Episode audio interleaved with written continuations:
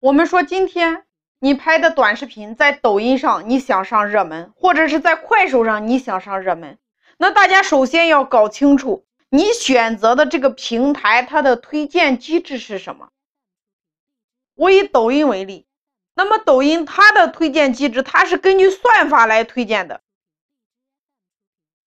也就是说，你的视频发布以后，它将会根据你的内容标签跟受众标签相匹配，会推荐给一小部分本身你的粉丝以及大部分符合标签的用户。大家听明白了吗？然后根据用户的正向反馈，也就是他的完播率和他的点赞率以及转发和评论，然后来决定进一步推荐。来一步一步扩大范围，跟相似的用户进行推荐，最终呢，推荐和点击就像滚雪球一样，越滚越大。大家明白了吗？它不是抖音，不是一下子把流量给到你，而是先拿一小部分先试。如果你的完播率各方面都非常好的话，那么它再给你一部分。那么抖音它的审核机制到底是什么？当今天你上传了视频之后，首先它会有五到三十分钟机器审核，检测你是否有违规。通过机器检测之后，当你视频的播放量达到一定的量值，它就会进入到人工审核，人工的初审。初审会对你的视频内容、标题等等进行审核，它比较偏向于硬性。如果检测出了违规，会有自建删除视频的处罚。严重的会直接对于你进行分号，所以初审通过后，它会进入到复审。复审比较偏向软性，比如你的视频是否植入硬广，是是，你的视频是否植入硬广，视频价值导向是否正能量，是否出现违规镜头等等。如果违规，会对你的视频进行打压。很多人的视频都会出现这样的情况，就出现了我的视频原来很火，但是突然一下子没流量了，之后怎么也火不起来了。当你的视频内容搬运次数太多，或者是内容比较低质，那么审核就会对你的账号进行评判，你账号发布的所有视频都将受到限制，会有非常大的影响。也就是说，网络上经常流传的一句词叫做“你的账号被关进小黑屋了”，大家能听懂吗？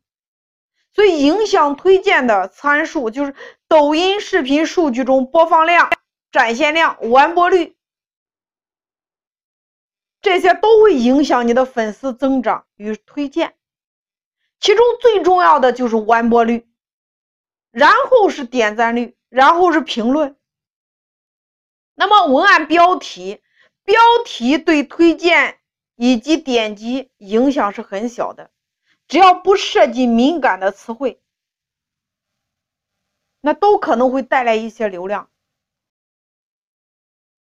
所以发布时间，抖音的发布时间，中午的十二点到一点，晚上的六点到十二点。发布频率就是一周不少于五条。我们如果想让我们的视频来获得更大的推荐量，你首先必须要考虑的就是如何获取高的完播率、点赞率、评论率和转发。完播率高的视频一般有这些特征：第一个，视频内容比较精简，没有多余的废话，时长较短；第二个。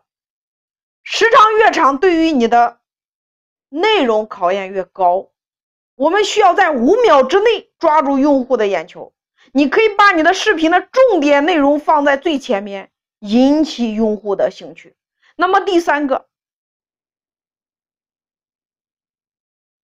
我比较推荐室外拍摄。你使用这个抖音热门就是这个音乐，你可以在一定程度上弥补你的内容不足。热门音乐可以来源于自己平时刷抖音收藏的音乐，或者是在抖音音乐热搜榜里去找。那么大家一定要注意，视频时长一定要大于七秒。那点赞率高的视频，一般呢它有这些特征：第一个，用户觉得有知识，就是能学到东西。第二个，用户喜欢你戳中他的笑点了，好玩新奇。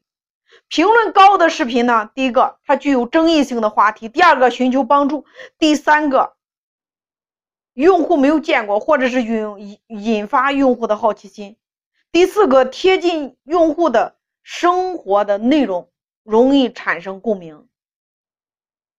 那么这就是一些小技巧，提前就是大家一定要准备，在评论的时候，大家可以提前准备一些评论。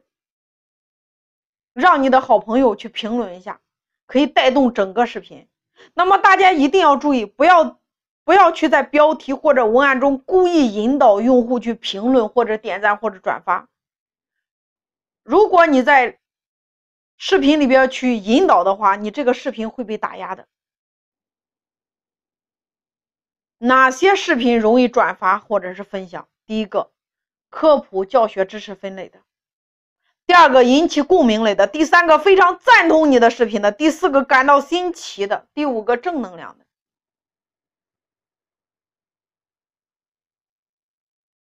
那么冷启动应该具备哪些知识呢？第一个，发布时间选在多数人的闲暇时间段，例如上午的十一点到一点，适合发励志的或者是职场类的；那晚上六点到十点适合发情感类的。第二个，刚发布完，你一定要让好友去评论、点赞或者转发。第三个，你要积极的回复评论。那么第四个，你要提前准备评论，你用其他的账号发，带动视频的节奏感。所以这些都是我们今天做抖音账号的时候，我们需要注意的。